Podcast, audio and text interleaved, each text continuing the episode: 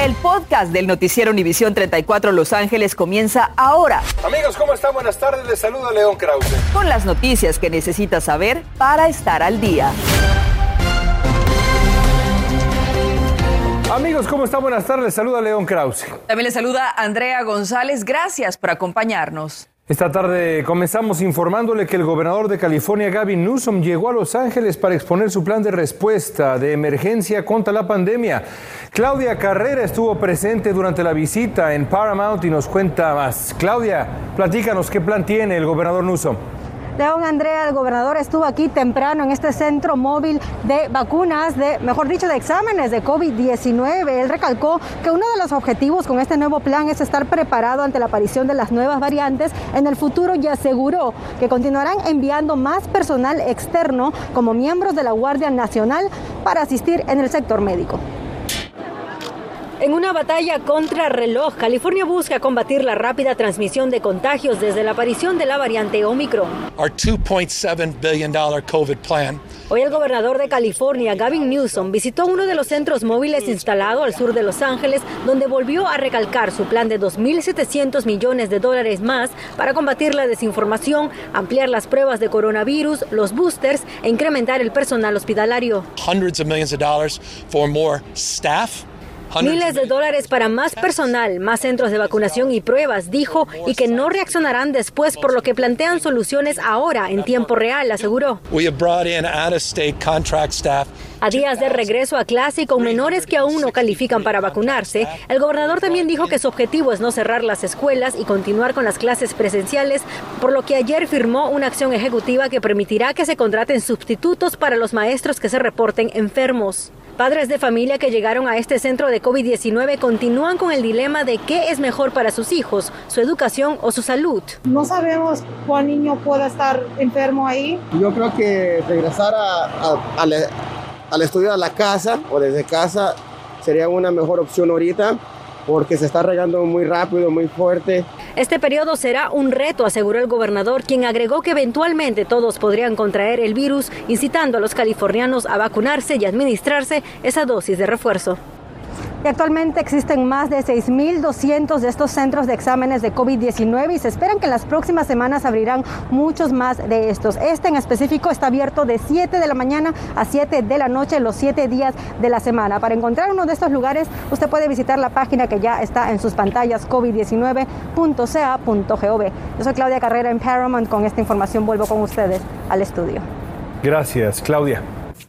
Y seguimos con nuestra tarea de informarles sobre lo que ocurre en los condados del sur de California. En el condado de Los Ángeles nuevamente se reportan más de 40 mil casos de COVID-19 y otras 39 muertes. En el condado de Orange se registró una cifra récord de 11.092 casos de contagio y las hospitalizaciones alcanzaron niveles que no se veían en 11 meses. En el condado de Riverside se informó de 1.966 nuevos contagios y 13 muertes.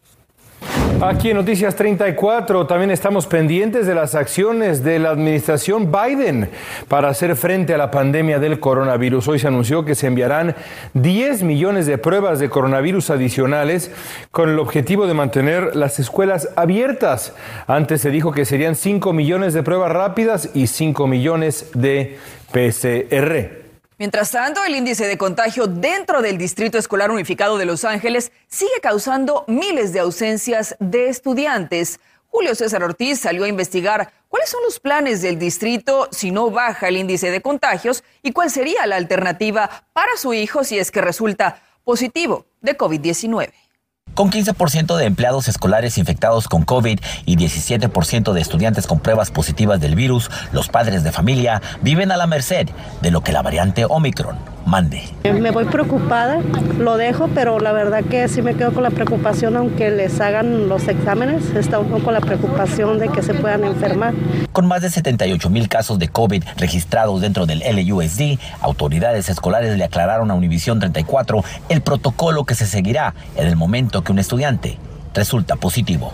¿Cuánto tiempo tiene que pasar para que el estudiante que resultó positivo pueda regresar al salón de clases? El sexto día es un día de meta y también el décimo día o la onceavo día. Pero obviamente van a tener que tomar un examen antes de regresar a la escuela, ¿verdad? Después de que más del 30% de estudiantes faltara el primer día de clases, las pruebas de COVID serán la primera defensa para proteger a los planteles. Vamos a seguir cada ocho días, van a recibir el examen uh, de COVID en, en, el, en el sitio o en el plantel de los estudiantes. Pero con un próximo fin de semana feriado, las autoridades del condado que reportan un 20% de contagio entre la población indican que podríamos estar enfrentando a la semana más desafiante de este virus. Todavía esperamos eh, que el número absoluto de casos siga, siga siendo bastante alto por las próximas semanas, semana y media, por lo menos. Se le recuerda que si su estudiante sale positivo, dependiendo de sus síntomas, aún puede seguir aprendiendo virtualmente. Es una alternativa que también les da uh, instrucciones a los estudiantes. La meta del distrito es que todos los estudiantes tengan éxito.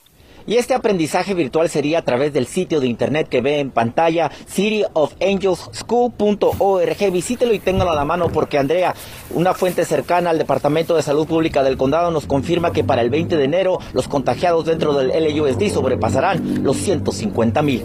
Regreso contigo al estudio. Hay que estar bien informados y cuidarnos mucho. Gracias, Julio. Varias organizaciones de seguridad pública como el FBI, la DEA, la policía de Anaheim presentaron hoy evidencia sobre las actividades delincuenciales de la pandilla callejera Brownwood, que opera principalmente en Anaheim. Diez de 16 acusados fueron arrestados hoy, tres ya estaban bajo custodia, hay tres prófugos. Enfrentan varios cargos ya que se dedicaban a la venta ilegal de armas de fuego y distribución de droga en el condado de Orange. Y vamos a otros cuatro arrestos que ya se confirmaron. Las autoridades confirmaron cuatro personas arrestadas en conexión con el intento de robo y homicidio de un agente de la policía de Los Ángeles. Osvaldo Borraes le ha dado seguimiento a este caso indignante y hoy precisamente habló con el jefe de policía de Los Ángeles al respecto. Osvaldo, ¿qué te dijo? Así es, Leo. Bueno, en estos instantes acaba de iniciarse una conferencia de prensa. Nos vamos a mover un momento para que ustedes puedan ver. El jefe de la policía de Los Ángeles habló de esa llamada que recibió en la noche del lunes cuando le notificaron que este oficial había sido herido mortalmente. En estos momentos, en estas imágenes en vivo, donde también se va a realizar una vigilia, ustedes pueden ver una gran cantidad de agentes de la Policía de Los Ángeles, de la División Olympic, donde nosotros nos encontramos transmitiendo. Y a continuación, el reportaje que hemos preparado. Hay cuatro arrestos de los individuos que creemos estuvieron involucrados en el ataque y en este robo. El jefe de la policía de Los Ángeles, Michael Moore, habló con nosotros uno a uno sobre la tragedia del oficial Fernando Arroyos y el momento que sonó su teléfono la noche del lunes a las 9.15 nos dijo un momento que jamás podrá olvidar. Esa es una llamada que ningún jefe de policía desea recibir y que uno de los nuestros murió como resultado de un robo. El oficial Fernando Arroyos estaba con su novia mirando una propiedad para comprar en la calle 87 y Beach cuando fue confrontado por los maleantes armados. Dice, yo fui y me reuní con su mamá, con su padre, y traté de consolarlos y les prometí que íbamos a trabajar sin descanso a encontrar a estas personas. Varias órdenes de cateo fueron ejecutadas por los detectives de homicidios del alguacil del condado de Los Ángeles, arrestando a cuatro de los cinco que se habían detenido inicialmente. Los detectives recobraron evidencia y lo que piensan es el arma involucrada en el homicidio del joven oficial de apenas 27 años que tenía tres años de servicio a la ciudad de Los Ángeles.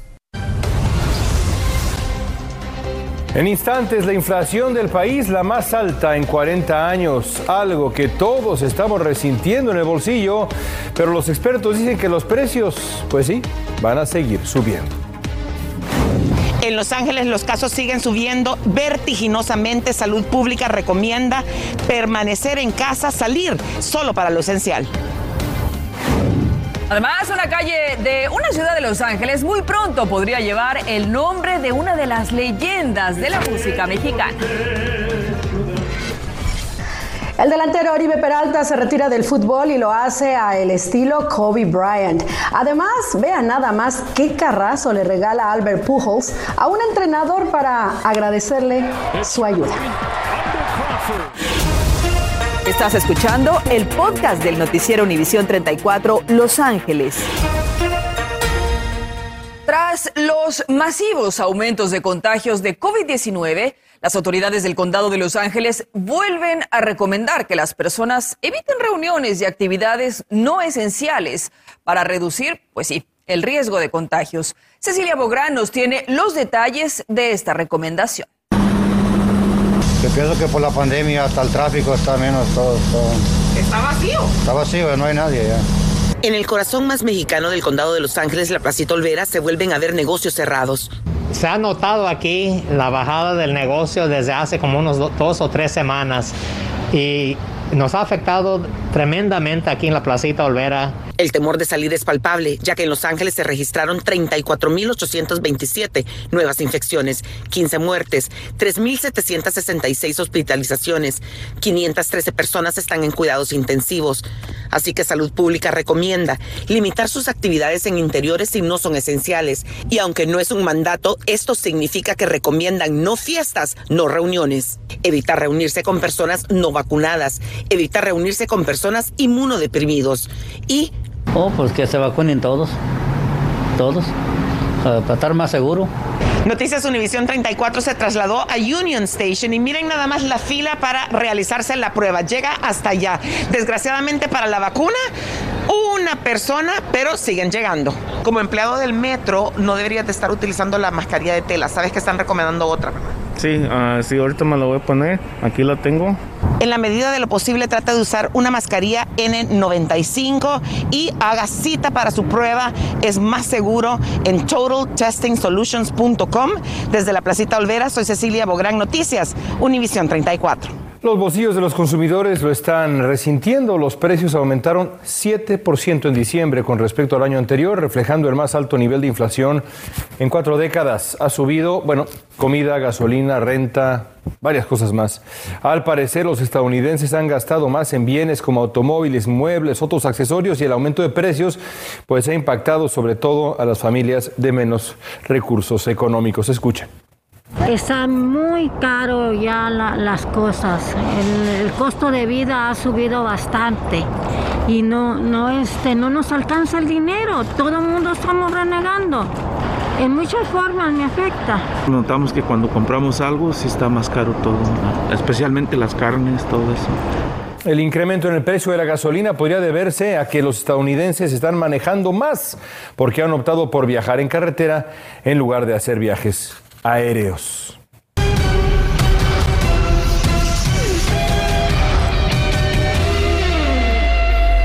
Es tiempo de los deportes con Diana Alvarado. Diana.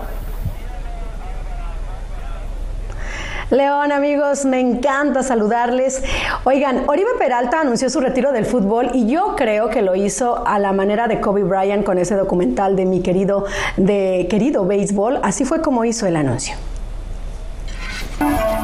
Siempre estuve ligado a un balón. Si me preguntaras, ese ha sido el gran éxito de mi vida.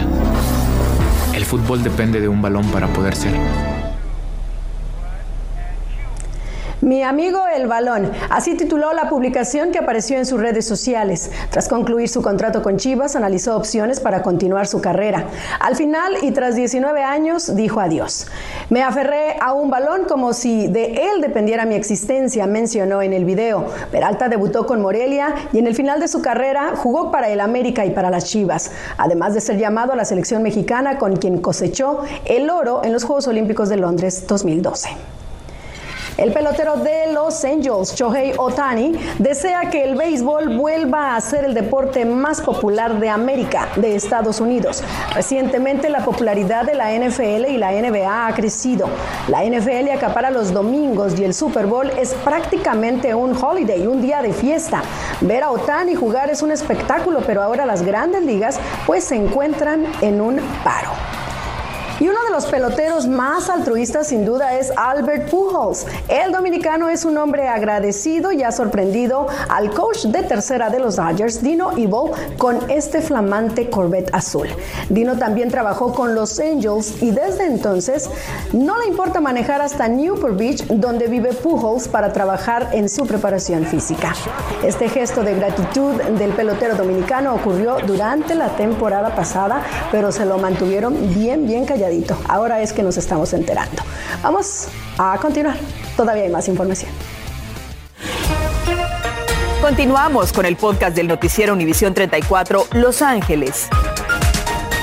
Aquí en el 34 le dimos la cobertura más completa y también más sentida de la muerte de uno de los más grandes pilares de la música ranchera mexicana y la cultura mexicana en general e hispana, don Vicente Fernández, quien murió el 12 de diciembre del año pasado, a los 81 años de edad allá en México. Ahora le informamos que una calle en Ball Heights, cuya población, como sabemos, es mayormente hispana, podría llevar su nombre. El concejal Kevin de León propuso hoy al concilio que una parte de la calle Bailey lleve el nombre de don Vicente Fernández, tan pero tan merecido.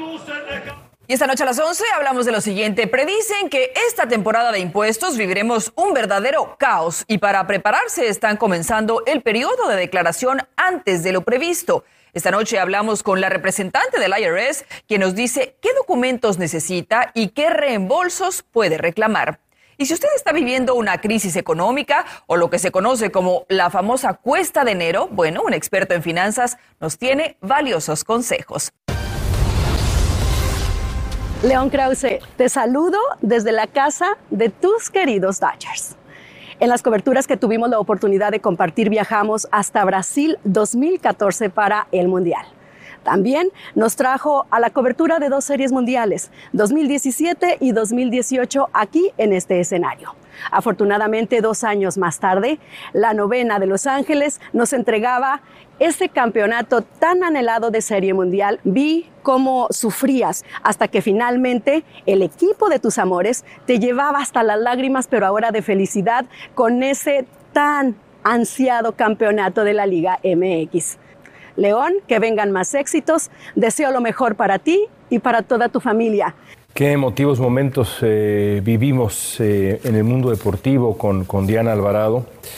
Y eh, recuerdo perfectamente esas series mundiales que no fueron, la verdad, de lo más agradable, esa derrota contra los Astros de Houston y luego contra los Medias, Rojos de, Medias Rojas de Boston con, con Houston, pues eh, estábamos viendo ahí a los Astros festejar y decíamos, Diana y yo, ojalá pronto podamos ser nosotros los que festejemos, podamos eh, gritar esos triunfos. Y pues sí tuve el privilegio en estos 10 años de festejar un triunfo de los Dodgers de Los Ángeles, festejar también aquí un triunfo de Cruz Azul y todo de la mano de Diana Alvarado, una gran, gran profesional y querida amiga. Bueno, pues así continúo despidiéndome de ustedes amigos. El viernes es mi último día en el 34. Voy a comenzar el día 24 la conducción del Noticiero Nacional, edición nocturna a las 11.35. Por favor, sigan acompañándome, acompañándonos en esta última semana. El viernes me despido ya formalmente. Mientras tanto, nos vemos aquí de nuevo, en punto de las 11.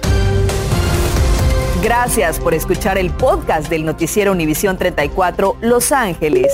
Puedes descubrir otros podcasts de Univisión en la aplicación de Euforia o en univision.com diagonal podcasts.